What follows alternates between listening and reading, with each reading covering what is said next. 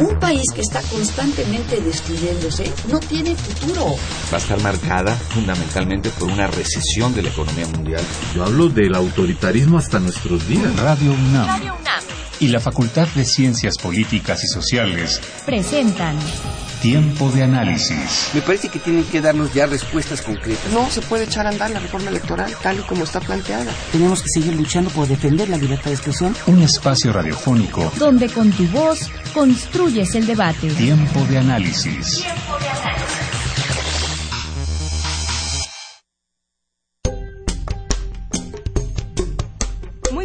Noches, te saluda Jessica Mejía y esta noche en Tiempo de Análisis hablaremos de el poder de la industria publicitaria en México. De acuerdo a la doctora Carola García Calderón, la publicidad es una actividad comunicativo-cultural a través de la cual se dan a conocer colectivamente los productos o servicios que existen en una comunidad, con el fin de que sean aceptados o adquiridos.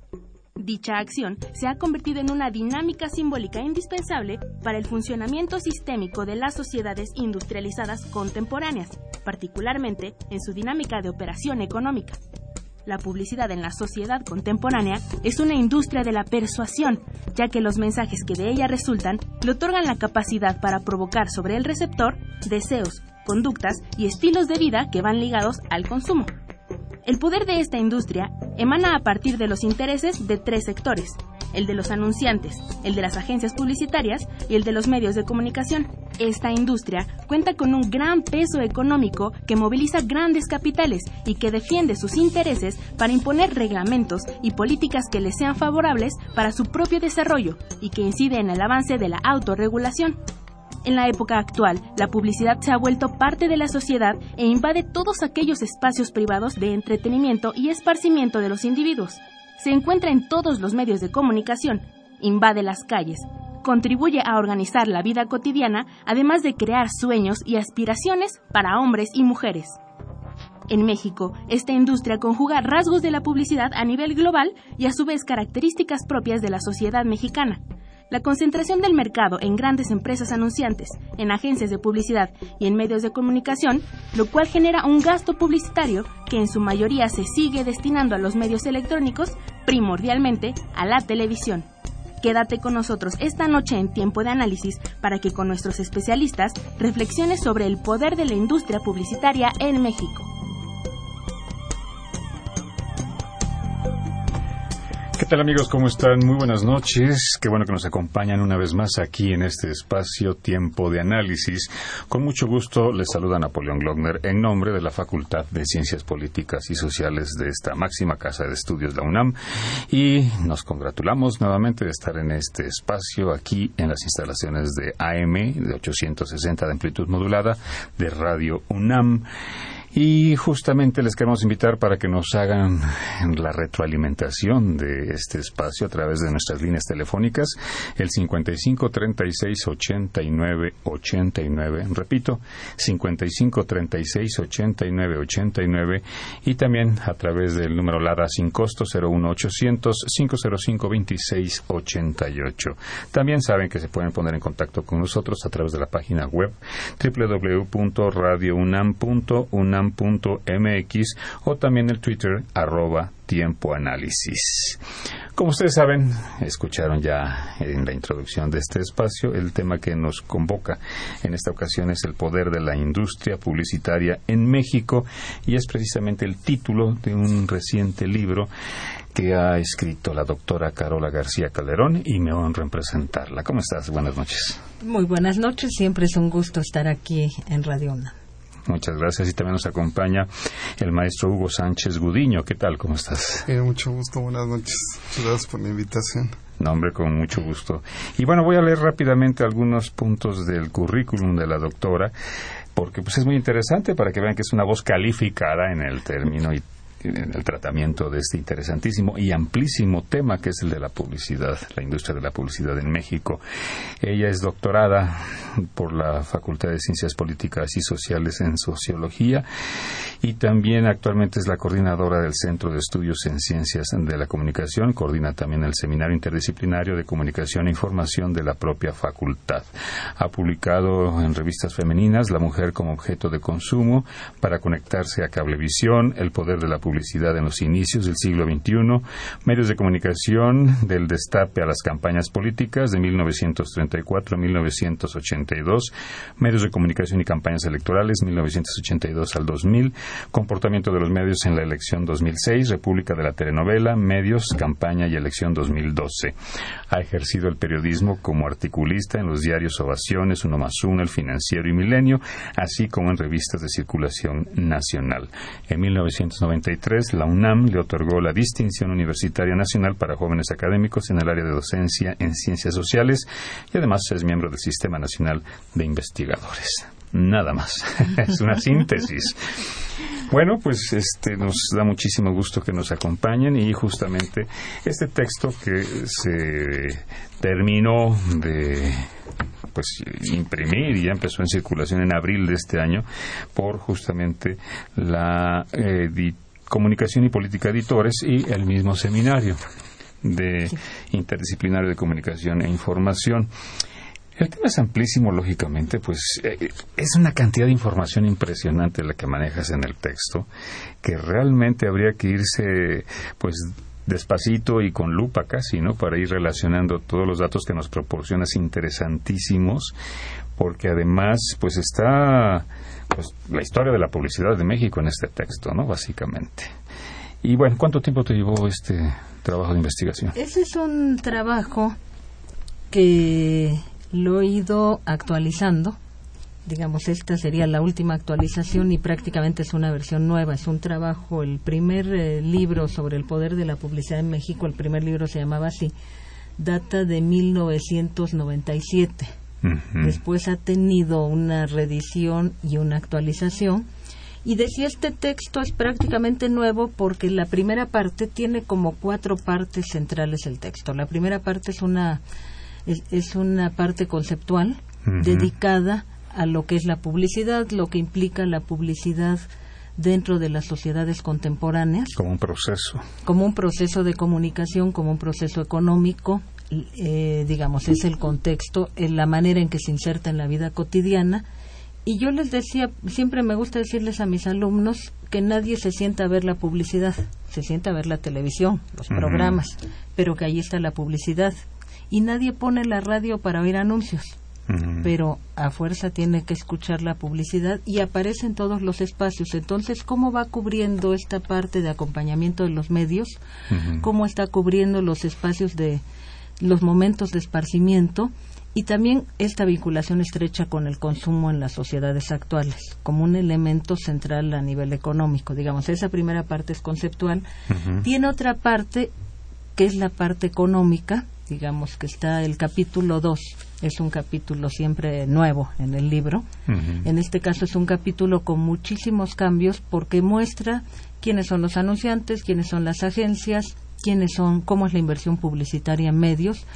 Pero, por ejemplo, aquí hay cuestiones que en los textos anteriores no se habían tratado, como todo lo que tiene que ver con las agencias de publicidad digital, con el surgimiento de la publicidad digital todo el gasto que se está destinando a Internet y a nuevos medios.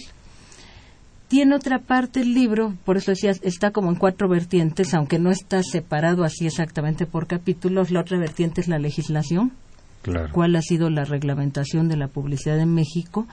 Y la última parte tiene que ver con el poder político o con la manera de influir en el poder político de la industria publicitaria. Al tener tal peso económico, incide en la promulgación de reglamentaciones, en la negociación previa a la publicación de las reglamentaciones.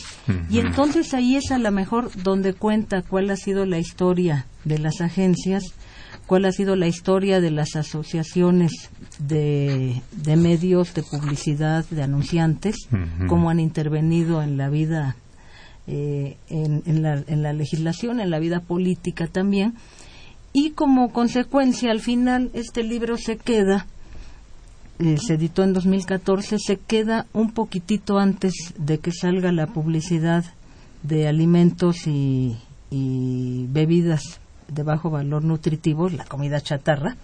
Ahí termina el libro, antes de esto, porque todavía eh, la última parte del libro toca ese punto de cómo se está buscando restringir este tipo de publicidad y se queda en el anuncio de, de Enrique Peña Nieto y de, de Miquel Arriola más concretamente de la este, de la COFEPRIS señalando que se va a buscar una reglamentación que saque de los horarios de, en que ven los niños la televisión ese tipo de publicidad. Pero, digamos, siempre tiene una actualización en materia eh, de legislación, en materia de inversión publicitaria, y es un trabajo que sí, se lleva mucho tiempo porque también no son, ahora son, los datos son más accesibles. Cuando yo hice el primer trabajo en este, en este tema, era muy difícil encontrar datos confiables, había que buscar muchísima información. Y las fuentes eran muy herméticas, ¿no? Las fuentes eran muy herméticas y algunas eran poco confiables. Incluso ahora que, por ejemplo, la revista Merca 2.0 saca cotidianamente, cada año saca una estimación, por ejemplo, de las principales agencias en México, del volumen de lo que gastan, lo hace, les pide la carátula de su declaración de Hacienda a las agencias. Pero hay agencias que no le dan la carátula y no les importa no salir en el rating, no estar en esa medición, en el ranking de agencias, porque no les interesa dar a conocer sus datos. ¿Y que pierden estar en un ranking hace una revista? y hay que buscar esos datos en otro lado, porque por ejemplo hay cerca de tres de las principales agencias Publicis no está, porque no le interesa verse reflejada ahí, ¿no? Pero que a nivel mundial son los grupos globales más importantes en publicidad. Por eso también está ese contexto de las agencias a nivel, a nivel global, porque son grupos globales de agencias publicitarias que manejan prácticamente los anunciantes globales en todo el mundo y grandes corporaciones de medios. Es un mercado altamente concentrado. Bien. Este, se me había pasado mencionar al inicio del programa que tenemos tres textos, tres libros para obsequiar a nuestro público radio escucha, siempre y cuando nos hablen las tres primeras personas que respondan de manera acertada cuándo, en qué año fue creado el Consejo Nacional de la Publicidad. Si ustedes hablan dando la respuesta acertada, serán a las tres primeras personas que hablen dando el dato concreto, el año no la fecha, el año nada más, cuando fue creado el Consejo Nacional de la Publicidad. Les vamos a obsequiar un libro. Tenemos tres nada más, así es de que pónganse a investigar, si lo saben ya hablen ya, y si no, bueno, pues entonces este, vamos a ver quiénes son los tres primeros ganadores. Hugo Sánchez Gudiño, quien es también profesor e investigador de la Facultad de Ciencias Políticas y Sociales en la carrera de Ciencias de la Comunicación, en este proceso de lo que implica la industria publicitaria en nuestro país y que se consideran justamente que están los sectores, por un lado los anunciantes, las agencias publicitarias y los medios de comunicación, yo me atrevería a incluir un cuarto sector que sería el público consumidor Sí, porque estamos hablando de la parte productiva, ¿no? Pero, claro, no hay publicidad sin consumidores. Se piensa en todo un proceso publicitario justamente para llegar hacia un público consumidor.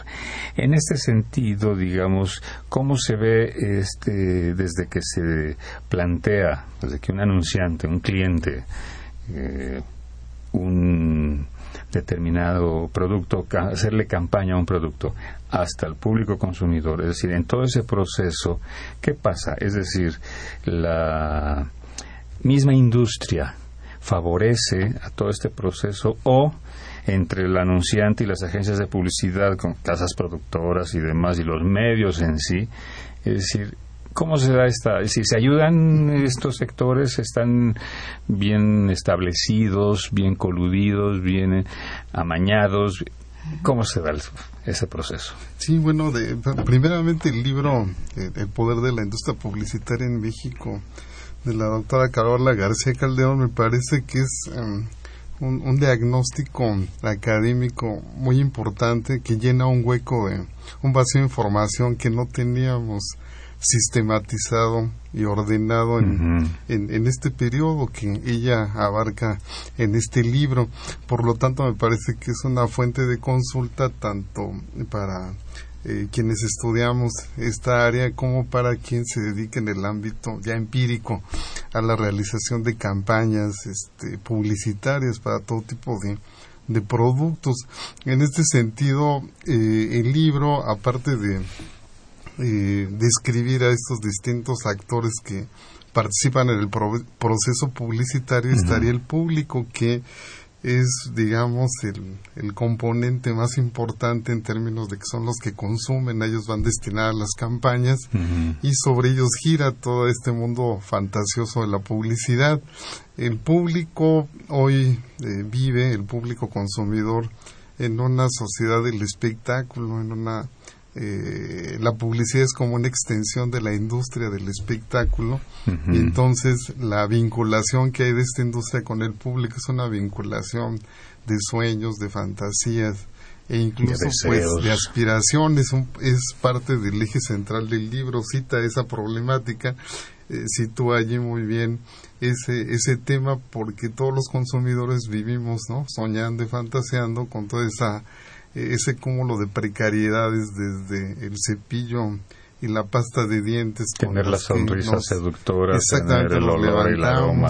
El champú, ¿no? el desodorante que usamos. Eh, la pomada para quitar los hongos. Y tener unas uñas impecables. el la hemorroides. La tarjeta de crédito, ah. este, etcétera. Entonces vivimos en este mundo de marcas de estatus, de sueños, de aspiraciones y me parece que el vínculo se da justamente allí, en esta industria, con el público, con sus aspiraciones y el éxito de eh, las campañas radica en esa química que puede existir entre la eh, marca, el producto, la necesidad del público y bueno, pues la cobertura, aunque sea temporal, de esa, de esa necesidad, que ahí estaría estos productos milagro, que, que de alguna manera satisfacen temporalmente y milagrosamente una precariedad del público, pero después eh, regresan al mundo real. Acabas de mencionar algo importantísimo, la necesidad del público consumidor. ¿Hay, existe realmente esa necesidad o la misma industria eh, los mismos anunciantes generan, refuerzan y crean esa necesidad. Bueno, eh, el, libro nos va relatando parte de la historia de la publicidad y la publicidad en su etapa, digamos, artesanal. Eh, prácticamente no hace estudios de mercado ni estudia las necesidades del público, sino se lanza una campaña de un jabón, una campaña de un refresco, etcétera, eh, simplemente a la libre. Pero en un segundo momento, de acuerdo con esta descripción histórica de la industria, la publicidad empieza a estudiar ya necesidades más profundas de el consumidor, de fantasías o aquellos eh, aspiraciones que en su vida cotidiana no logran resolver y a partir de allí las campañas se basan en estudios de mercado y entonces allí pues eh, encontramos a jóvenes, a adultos, a niños, ancianos, mujeres, etcétera, que tienen ya necesidades muy específicas. Se hace el estudio de ese segmento y hacia ahí se lanza la, la campaña y bueno, pues es exitosa en la medida en la que satisfacen un reclamo de esa comunidad, como ahorita esta campaña que hay acerca de eh, tu recibo telefónico, el más, caro, para que, te tengas un, millón, de, pesos, y entonces hay, además sale la estrella de eh, Luna ahí eh, atrapando a las audiencias. El estudio de mercado detecta que hay una queja masiva sobre los altos costos de la telefonía este tanto fija como celular entonces esta nueva marca que se va a lanzar al mercado pues lanza esa campaña y bueno pues ahí tenemos un estudio previo que detecta que ha sido un éxito, que mucha gente desea quizá cambiarse de compañía, pero dadas las situaciones actuales que tenemos de la telefonía celular no es tal. Y así como esa campaña, pues tenemos campañas de refrescos, campañas de automóviles, etcétera, y cada una pues tiene un, público que al, al, consumir ese producto pues se siente temporalmente eh, satisfecho, aunque después, bueno, esa satisfacción sea muy muy relativa, muy corta, no se diga pues eh, acerca de bajar de peso, que ese es el ejemplo, el mejor ejemplo del catálogo de productos para sobre todo para las mujeres, ¿no? De, para este, los hombres. y ahora sí, Claro, ahora ya los hombres han entrado. abdominales y Sí, sí. han entrado a ese segmento de mercado. Entonces Yo tenemos tengo mi aparato. sí, un catálogo de 50 aparatos. Entonces uno sale al aire, temporalmente tiene éxito, lo, lo renuevan, entra un segundo y sucesivamente. Y el consumidor, pues, está eh, fiel, digamos, a esa necesidad Claro. que tal vez antes no existía, pero se la construyó la misma eh, sociedad y la misma Mm. publicidad entiende que ya es una necesidad ser delgado, bajar de peso y entonces Entre otras. ahí se vuelven. Muy bien. So- sobre esto último que decía Hugo, eh, se ha debatido durante mucho tiempo si la publicidad nos hace comprar lo que no queremos, si gastamos en cosas que no necesitamos. Y bueno, la publicidad llega hasta cumplir y a resolver necesidades de la fantasía, porque a lo mejor aspiramos a comprar un jabón, pero nos están vendiendo belleza. Y yo sí quisiera decir en descargo de la publicidad, la publicidad no hace las cosas por sí sola. La publicidad es parte de los tiempos actuales, de la sociedad actual, es parte de ese mundo material. Si nos han vuelto más individualistas, si el éxito se mide por el dinero, por el tipo de bienes que tienes, por las marcas que consumes, si los ideales son un cuerpo delgado, belleza, la sonrisa de la felicidad, como decías de los de las pastas dentales, de los cepillos de dientes, de todos los productos de higiene, tiene que ver con esta sociedad donde al hombre le es importante diferenciarse de otros, destacarse entre otros, aunque eh, por otro lado quiere identificarse con algunos más. Eh, esta publicidad que está centrada en el consumo y que difícilmente nos podemos sustraer al consumo, porque no vamos a, yo no voy a coser mi ropa, no voy a cultivar, este, por mucho que cultive jitomates, este, hierbabuena, no puedo solventar todas mis necesidades de manera individual, sino tengo que ir a comprar a un mercado establecido de determinada manera, donde aparentemente el mercado y la publicidad sirve como lo decía Edgar Morán como el mecanismo creador de deseos. Este todo lo tengo que resolver en el mercado, no tengo vacas para ordeñar en mi casa, no tengo ovejas para quitarles la piel y, cubrirme.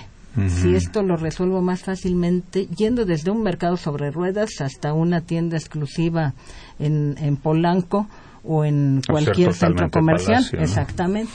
Y que está revestido de esos significados, por eso las frases publicitarias son muy interesantes, los eslogans, porque te están diciendo mucho a quién se dirige y qué estás destacando, qué está en el fondo del consumo.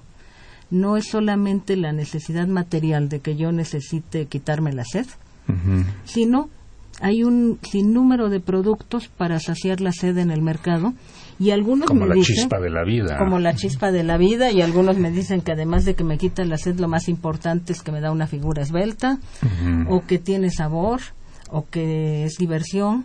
Y entonces a, a lo mejor lo último es que me quita la sed. Lo más importante es que las otras cualidades de las que se reviste el objeto Ya. A nivel comparativo en relación a cómo está la industria en México y otros países, ¿qué nivel guarda esta eh, industria en México? Esta industria en México es una industria muy importante porque está aglutinando el interés económico de los productores, los mayores anunciantes que en su los que más invierten en publicidad pues son empresas globales o transnacionales o los grandes grupos tipo Bimbo, Carso, empresas mexicanas pero de las que controlan el mercado. Y lo mismo las agencias son grandes agencias globales, las principales. Siempre en el ranking de agencias pues está Walter Thompson, McCann Erickson. McCann Erickson, este, Jogan Rubicon o Gilby, las principales agencias, que si se va uno a las mediciones en América Latina, son las primeras en el mercado latinoamericano. Y si te vas a Estados Unidos, son esas mismas agencias las principales y son los mismos productores.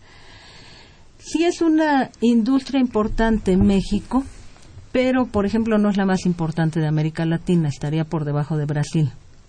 Si la ponemos a nivel mundial, pues está muy distante de la industria Inglesa. publicitaria inglesa, norteamericana, Francesa. japonesa, francesa.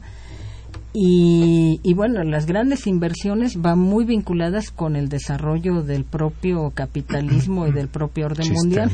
Sí, del propio sistema. Sí, esta es una economía que crece con mucha dependencia, como ya lo decía Víctor Manuel Bernal Sagún en los años 70, que es un primer estudio que hace un acercamiento a la industria publicitaria en México, sin que la denomine como tal todavía pero donde se observa esto mismo. Yo veía los cuadros de Bernal Sagún de los años 70 con los cuadros de 1990 y con los actuales y siguen siendo las casi las mismas agencias con asociaciones, con fusiones, siguen siendo los grandes anunciantes y sigue siendo el mismo mercado de medios.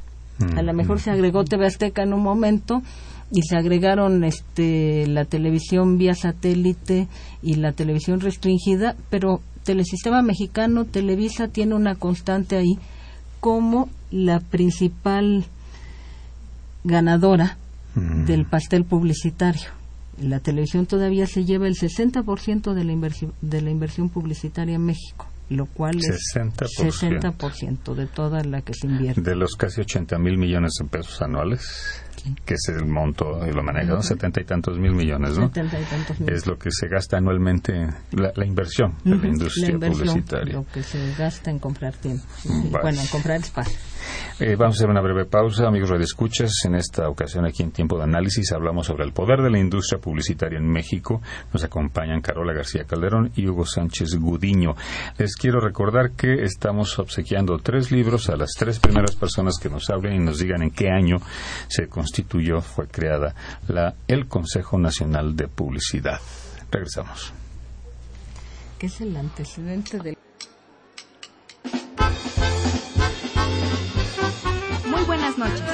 cada semana, te saluda Jessica Mejía. Y esta noche, la Facultad de Ciencias Políticas y Sociales y Tiempo de Análisis te invitan a Publipolis. Si estás interesado en temas de publicidad, no dejes de asistir el próximo jueves 16 de octubre a las Publipolis conferencias, que se llevarán a cabo en el auditorio Ricardo Flores Magón de la Facultad de Ciencias Políticas y Sociales. En esta serie de conferencias se tocarán varios temas como branding y marketing político, campañas sociales, el uso de redes sociales para la divulgación de la ciencia, marketing digital, consumo, metaliderazgo, entre otros. Y contará con la participación de especialistas como son Eder Salamanca, Edna Becerril, Silvia Josefina González, Álvaro Vázquez, Nicolás Palafox, Monserrat Padierna, Roberto Murey y muchos más. Recuerda la cita, es el próximo jueves 16 de octubre a partir de las 9 de la mañana y hasta las 8 de la noche en el auditorio Ricardo Flores Magón. Quédate con nosotros en tiempo de análisis porque estamos hablando de el poder de la industria publicitaria en México.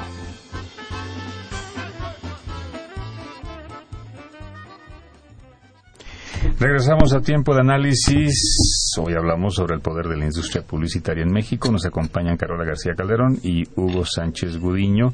Y el tema del programa es justamente el título del libro que recientemente se publicó por la doctora Carola García Calderón, El poder de la, de la industria publicitaria en México. Y les repito que hay tres textos para las tres primeras personas que nos llamen y respondan acertadamente en qué año se creó el Consejo Nacional de la Publicidad y nuestros números telefónicos el 55 36 89 89 55 36 89 89 la da sin costo 01800 505 26 88 Twitter bien pronunciado en English arroba tiempo análisis y página web www.radiounam.unam.mx continuamos.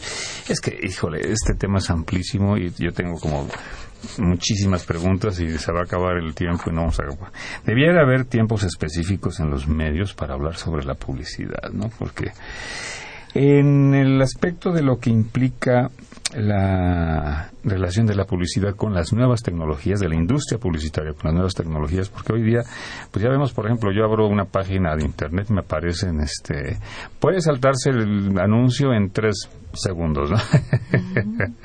es decir, si tú le aprietas, no digo le puchas, sino le aprietas, porque no estamos en el, este, puedes eliminar, bueno, adelantar el anuncio, pero si no, ahí te tienes que eh, sopetar el, anuncio. ¿no? ¿Cómo está la industria publicitaria en las nuevas tecnologías? Hugo Sánchez Gudín. Bueno, pues eh, esta pregunta es bien interesante porque en realidad ya cualquiera puede hacer su selfie publicitario, ¿no? Además. Metafóricamente hablando. Entonces, las tecnologías, desde un niño, un joven, sin necesidad de ser un especialista, puede subir ¿no? su video, mover su imagen, promoverse en las redes sociales. Esto hace que esta industria tenga un desafío que es la parte creativa, la creatividad y la innovación. Entonces hoy en día casi todas las campañas este, eh, su estrategia de difusión incluyen precisamente una parte en las redes sociales, una versión, digamos, la versión para televisión, la versión para radio y la versión para redes sociales. Y allí bueno pues tiene sus propios formatos. Y demás el impacto que tenga tiene que ver mucho con la parte creativa quizás con una combinación este del eslogan de la música de la brevedad del mensaje y del impacto que esto pueda causar con esta generación wherever tomorrow pues hoy se nos hace también más complejo este, tener un impacto, porque hay muchos competidores que ni siquiera tienen una agencia, sino son eh, ciudadanos, eh, expertos eh, juveniles, tribus juveniles que, que manejan esas tecnologías y esto hace que la industria también se renueve, se reinvente. En ese sentido, si quiere realmente este, tener el impacto y llegar al, al público objetivo que desea. Carola. Sí, habría varias cuestiones, ¿no? Yo creo que el tema de las nuevas tecnologías todavía la industria publicitaria la toma con cuidado, lo que es Internet, porque es tan vasto, es tan amplio la posibilidad de recibir un contenido en Internet, todavía más difícil que en televisión, por el gran número de contenidos que encuentras ahí, de sitios y demás. Sin embargo, viendo que hay dos factores, uno las nuevas tecnologías, el otro el público joven, los consumidores que son cada vez más jóvenes, que, que tiempo atrás no se consideraban como un mercado de consumo, y que si alguien está consumiendo teléfonos móviles, está consumiendo tecnología, son los jóvenes. Y esto está implicando que se están comunicando ahí. A lo mejor no están viendo, no están escuchando la radio, no están leyendo periódicos, no están en los medios tradicionales, sino están en estos nuevos medios. ¿Cómo los encuentro?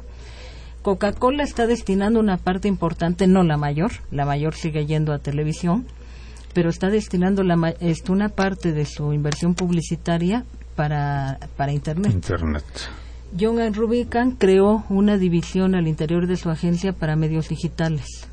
Hay agencias formadas en los últimos cinco años especializadas en medios, en nuevas tecnologías, en medios digitales, para ver cómo se mueve ese consumidor todavía es un mercado, por ejemplo, hablando de los consumidores, que le tiene mucho miedo a comprar en la red. Porque a lo mejor no me cumplen, a lo mejor tienen mis datos confidenciales de tarjeta. Y además es un cierto tipo de consumidor. Además de que necesita tener computadora, necesita tener tarjetas. Estás hablando de un mercado que se va especializando más. ¿Qué tiene que hacer la publicidad? Tiene que buscar a un consumidor que se ha vuelto más volátil, que cambia de marcas, que no sabes dónde encontrarlo. Y que si tiene el zapping, tiene el control, el mando de televisión en la mano, le cambia al, canal cuando empiezan los anuncios. Y si va, si tiene una, está en la radio, aprieta un botón y se cambia de estación cuando empieza la publicidad. Si está en la revista, paso las páginas. ¿Cómo le hago en un mercado saturado de publicidad y de mensajes para que vean mi mensaje, que ese es un gran reto para los publicistas hoy en día. Y que es buscar en todos los resquicios dónde encuentro al consumidor, cómo le insisto para que se quede con, con mi mensaje, antes de que se quede con el producto, que vea mi mensaje, que lo termine de ver y que se sienta que sienta las ganas de comprar el producto, que sienta el deseo de comprar el producto, pero para eso necesito que se quede viéndome anuncio. Por eso cuesta más caro un mensaje al momento del corte o antes del siguiente corte que si va en medio, porque si está en medio probablemente el consumidor ya cambió el receptor de la tele, ya cambió de canal y ya no lo vio. Es posible que si el mensaje es suficientemente atractivo, cuando viene el corte se quede a ver el anuncio.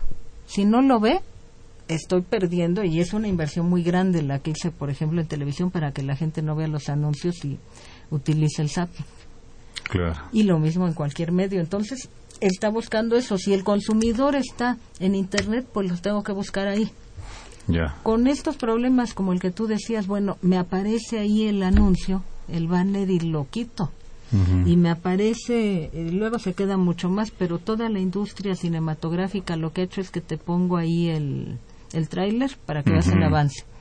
Si se quedan a ver ese tráiler en internet, ya estás ganando, porque estás suscitando la atención y el deseo probablemente de ver la película.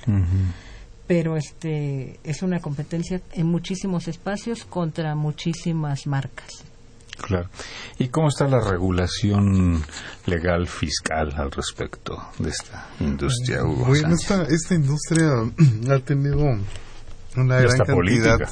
Sí, pues ha, tenido una gran cantidad de algunos cambios a nivel legal, pero digamos que sigue siendo eh, muy abierta en términos.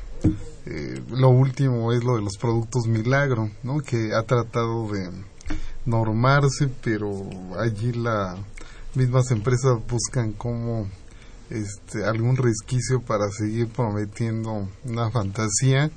Y quizás ese es el, el gran debate, la regulación y la venta de sueños y fantasías de esta industria. Y eh, lo que más se ha pretendido regular son estos productos porque eh, pues los que eh, referentes al pelo no a, a- a que la gente calva tenga pelo el- la cuestión de que curan enfermedades prácticamente incurables no este el hecho de, de bajar de peso y una gran cantidad de productos pues que realmente no responden a lo que prometen pero que este se ha tratado de normar de supervisar pero buscan resquicios y el comercial sigue al aire. Las otras campañas pues son eh, ot- otro de los eh, eh, ahorita cuestiones legales es esto de la obesidad no que hay una gran campaña nacional contra la obesidad, contra los productos chatarra. Sin embargo, Coca-Cola, Pepsi-Cola, las grandes ha- han encontrado alternativas muy creativas para que su producto siga eh, anunciándose. Te hablan de la felicidad, te hablan de la naturaleza, de la ecología y quizá lo que pues hoy capta al mayor público consumidor que es la publicidad cool, ¿no? Ser cool, ser rebelde, ser alternativo, ser marginal, ser contestatario, que son precisamente los jóvenes, ese sector cool este que encuentra pues lo que se lo que se vea como no comercial se identifica con ello, entonces las refresqueras, las cigarreras, las grandes eh, marcas han encontrado allí una posibilidad pues para ofrecer un mensaje más rebelde, ¿no? Más ahorita que lo de la dictadura perfecta, ¿no? De Estrada, la campaña de, de la película. Ajá. Este, pues aunque, Estrada, sí. aunque él dice que en un principio recibió presupuesto de Televisa, después se lo retiró, Mm. luego del Instituto de Cinematografía. La campaña pues es interesante porque trata de ser eso, una campaña que confronte este a ciertos poderes y eso le da como un espíritu alternativo, contestatario y demás, por ejemplo, por citar el caso de esa película, pero Mm. podríamos hacer una revisión de otros productos y pues hoy tenemos este público joven que está eh, como decía la doctora Carola buscando cambiando de casillero de camiseta buscando una identidad y una marca diferente probando no probando marcas no es fiel del todo. Y entonces ahí es donde este pues estas campañas cool tienen eh, digamos no siguen la, la ley propiamente, la legislación, sino rompen por una serie de factores y bueno, pues resultan atractivas y este, exitosas. ¿no? Claro. Dentro de la eh, industria publicitaria que mencionas que está el anunciante en primer término, las agencias publicitarias, los medios de comunicación, que son tres de los tres sectores principales, ¿no? podríamos considerar otro sector, el público consumidor, y habría un quinto sector, que sería el talento. En términos de, yo creo que de todos los sectores, el talento es el más afectado, explotado y menospreciado.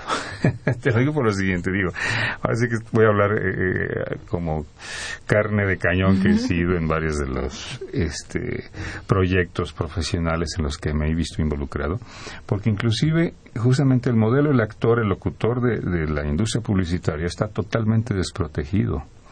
No hay, Landa, por ejemplo, no participa en las grabaciones de los de las campañas publicitarias cuando sí se hacen otro tipo de producciones en los medios, pero en lo que es publicidad no está metida. Entonces son jornadas de explotación nada más de actores, eh, modelos adultos, de niños, en donde están los pobres papás con los niños, los bebés inclusive, pasando largas jornadas de 7 de la mañana a 11, 12 de la noche, no hay pagan horas extras, el catering de comida es una asquerosidad, etcétera, etcétera, etcétera, etcétera. Entonces dice uno, bueno, los anunciantes son los que pagan y ganan con las ventas.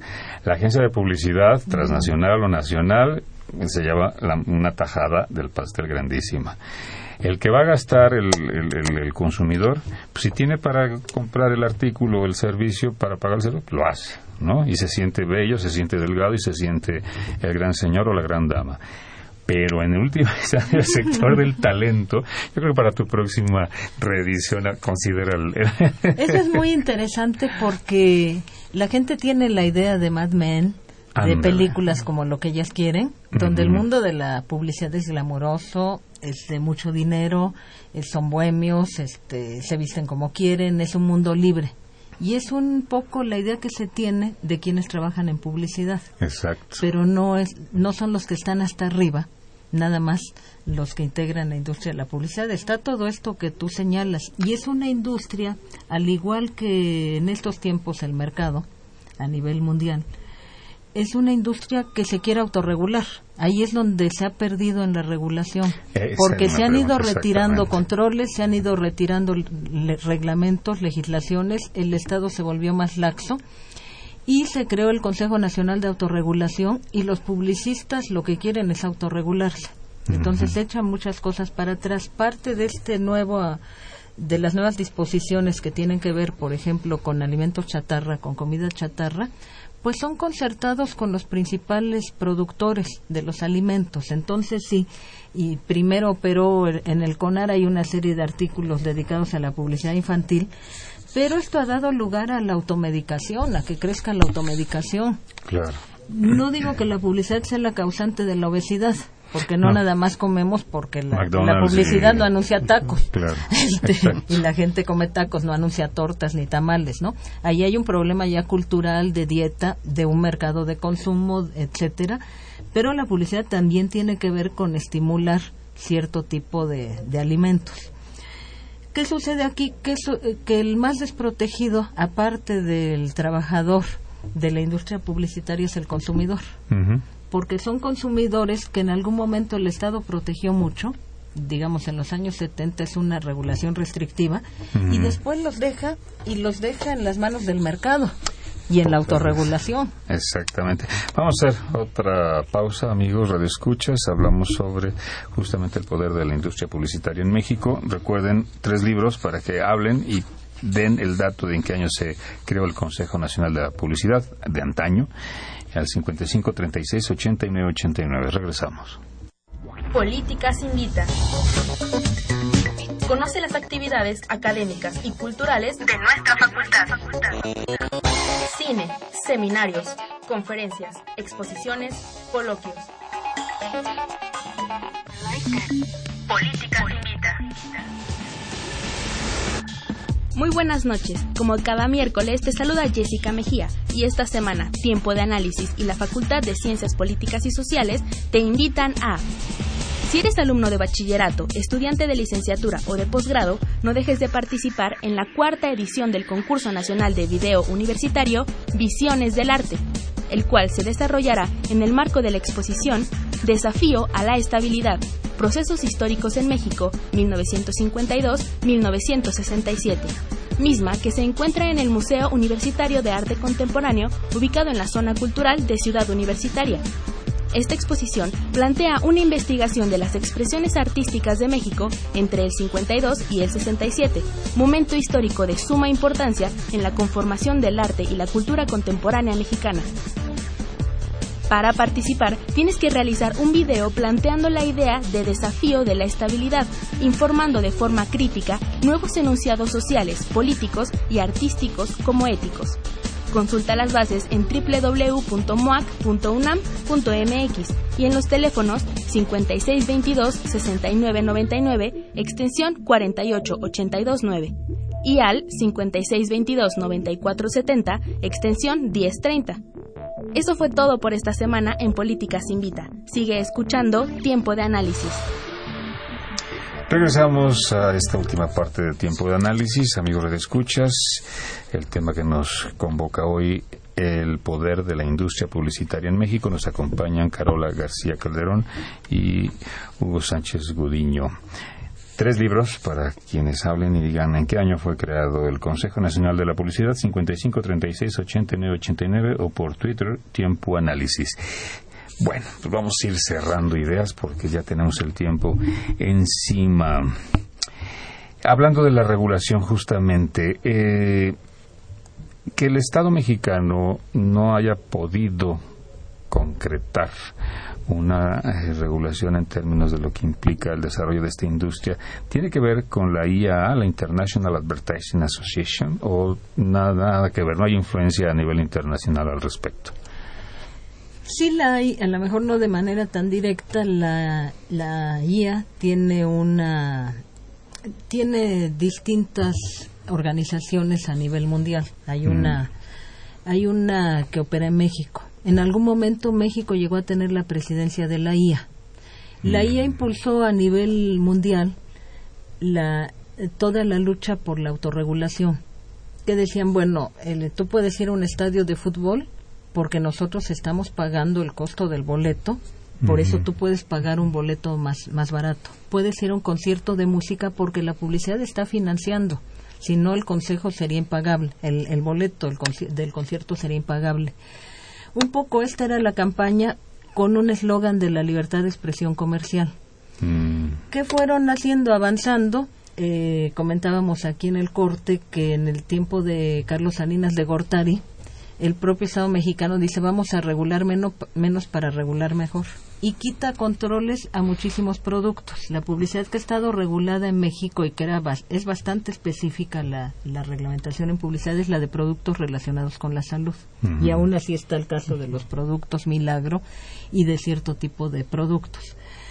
Pero, por ejemplo, las llantas no son objeto de ninguna reglamentación salvo por la protección al consumidor. Y lo mismo podríamos decir de los bancos. Esos no están incluidos en la Ley General de Salud ni en el Reglamento de Control Sanitario de la Publicidad.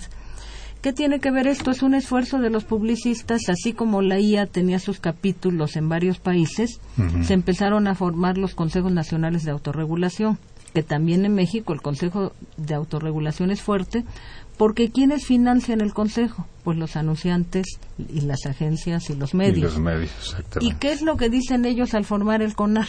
Pues el CONAR va a dirimir los conflictos entre quienes hacen publicidad, no el gobierno. Y esto implica que entonces es un gobierno que se va quedando sin sustento social, porque antes decía yo estoy protegiendo la salud de todos los mexicanos, la educación, los contenidos que, que se ven en la publicidad, mm. y que después dice es simplemente una actividad comercial. Sacó de la ley cuestiones que tenían que ver con el idioma. Sacó de la ley un artículo que estaba en el reglamento de 1986 donde se hablaba de la integridad y la dignidad femenina y que no se podía usar la figura femenina con tales fines, cuando llega el proceso de, de desregulación, dicen esto no tiene nada que hacer porque no le compete al sector salud, ni la educación de los mexicanos, ni la preocupación por las mujeres. Entonces eso se quita de la ley. Cuando fue una legislación que permitió que en algunos momentos se restringiera toda esta asociación que se hace del cuerpo femenino, dobles sentidos que se hacían, exactamente, lo acotó un tanto, porque bueno, también la publicidad tiene que exaltar todo esto y la publicidad vende belleza, vende muchas cosas. Tampoco vas a decir que salgan las mujeres tapadas y que no muestre absolutamente nada, ¿no? Sino poner límites a lo que se anuncia, de eso se, se establecía. Estos límites han sido cada vez más laxos, se han ido deshaciendo. ¿Qué se quiere ahora? Volver en algún momento a tener limitantes, pero es muy difícil porque es este poder económico, esta incidencia en la promulgación de legislaciones, porque es un grupo de, de presión muy fuerte, el de la industria publicitaria, y un consumidor con asociaciones de consumidores muy pequeñas, con poca repercusión, que sin mayor peso. Sin mayor peso. Eso es una limitante ahí. Sí, en, hay países donde se ha avanzado en la autorregulación, pero tienes organizaciones de, organizaciones de consumidores muy activas, tienes el contrapeso por los consumidores. Claro. Y ahí ni pensar de un ombudsman, ¿no? Ni pensar. Hugo, pues ahora sí que, como dijera Raúl Cremú, la publicidad nos os hará libre. libre. Sí, es, es, curioso que ahora el director del Canal 22 haya sido uno de los pioneros, junto con Bernal Sagún, con ese libro, La publicidad os hará libres. Sí, yo coincido con la doctora Carola en, en ese periodo de Salinas, este se da una ruptura de, la, de la, algunos candados legales porque también, bueno, es el Tratado de Libre Comercio, la globalización, y entonces el país se abre, entra todo tipo de productos, servicios, agencias, etcétera, pero quizás ahí me parece que uno de los aspectos que también rompe con esto es la música, es decir, la industria de la música, de los videoclips, de la música descargable, de todas estas, eh, de toda la telefonía móvil que modifica los esquemas de comprar eh, la música modifica los esquemas de publicitar la música. Entonces los videoclips, la música que se descarga, los artistas, etcétera, los grupos musicales, pues si se aplicaba una legislación publicitaria prácticamente se prohibiría todo porque irrumpen con una gran cantidad de situaciones pues que sí tienen que ver con la moral, con la vida privada, con una serie de factores que las anteriores legislaciones o las legislaciones de medios que hay eh, tipifican, ¿no? Ubican como este como ahorita esta cantante Cyrus que utilizó la bandera nacional para ah. este allí bailar y casi hacer un baile medio tembolero digamos no y que casi casi la Secretaría de Gobernación la sanciona. Por ejemplo eh, por dar ese ejemplo eh, irrumpen en esa industria con todo ese tipo de expresiones y les aplicas una legislación pues no solo también protestaría el gran público joven que también irrumpe con una serie de necesidades diferentes y eso genera que la autorregulación pues se consolide de acuerdo a lo que perfilan las propias agencias como como indica la doctora. Ahí entra mucho esa idea de que legislar es prohibir, es censurar y demás, y no, pues, tendría que establecer reglas claras para todo. No, no, eh, los, eh, la trampa ahí es decir es que nos están prohibiendo, nos están censurando, ¿qué, ¿qué, va a poder ver la gente? Que siempre desde que se habló del derecho a la información era un poco esa idea. Es que nos van a prohibir.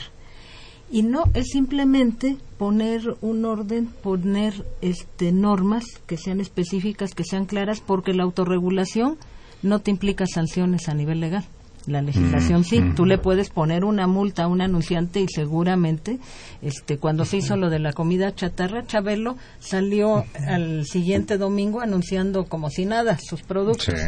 Si le aplican la sanción, como se le aplicó y se le vuelve a aplicar, pues ya no lo va a hacer. Del otro modo es una sanción de corte moral.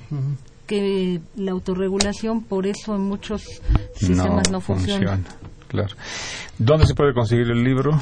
Se puede conseguir por el momento en la librería de la Facultad de Ciencias Políticas y Sociales, en el Seminario Interdisciplinario de Comunicación e Información y próximamente una vez que esté el asunto de la distribución en las librerías. De la UNAM y de prestigio. Sí, normalmente, normalmente está en Gandhi, en el sótano. En las que sabemos todos. Ya estamos haciendo publicidad. Ya estamos haciendo publicidad. y no, no nos van a pagar, porque aquí no hay quien nos pague, no hay jabón que nos patrocine. Tampoco. Ni librerías que nos patrocinen. Ni librerías, ¿verdad? pues Carola García Calderón, muchísimas gracias por acompañarnos. Un gusto y placer, como siempre, interesantísimo escucharte y leerte y estudiarte. Muchas gracias por la invitación. Hugo Sánchez Gudiño, muchas, gracias.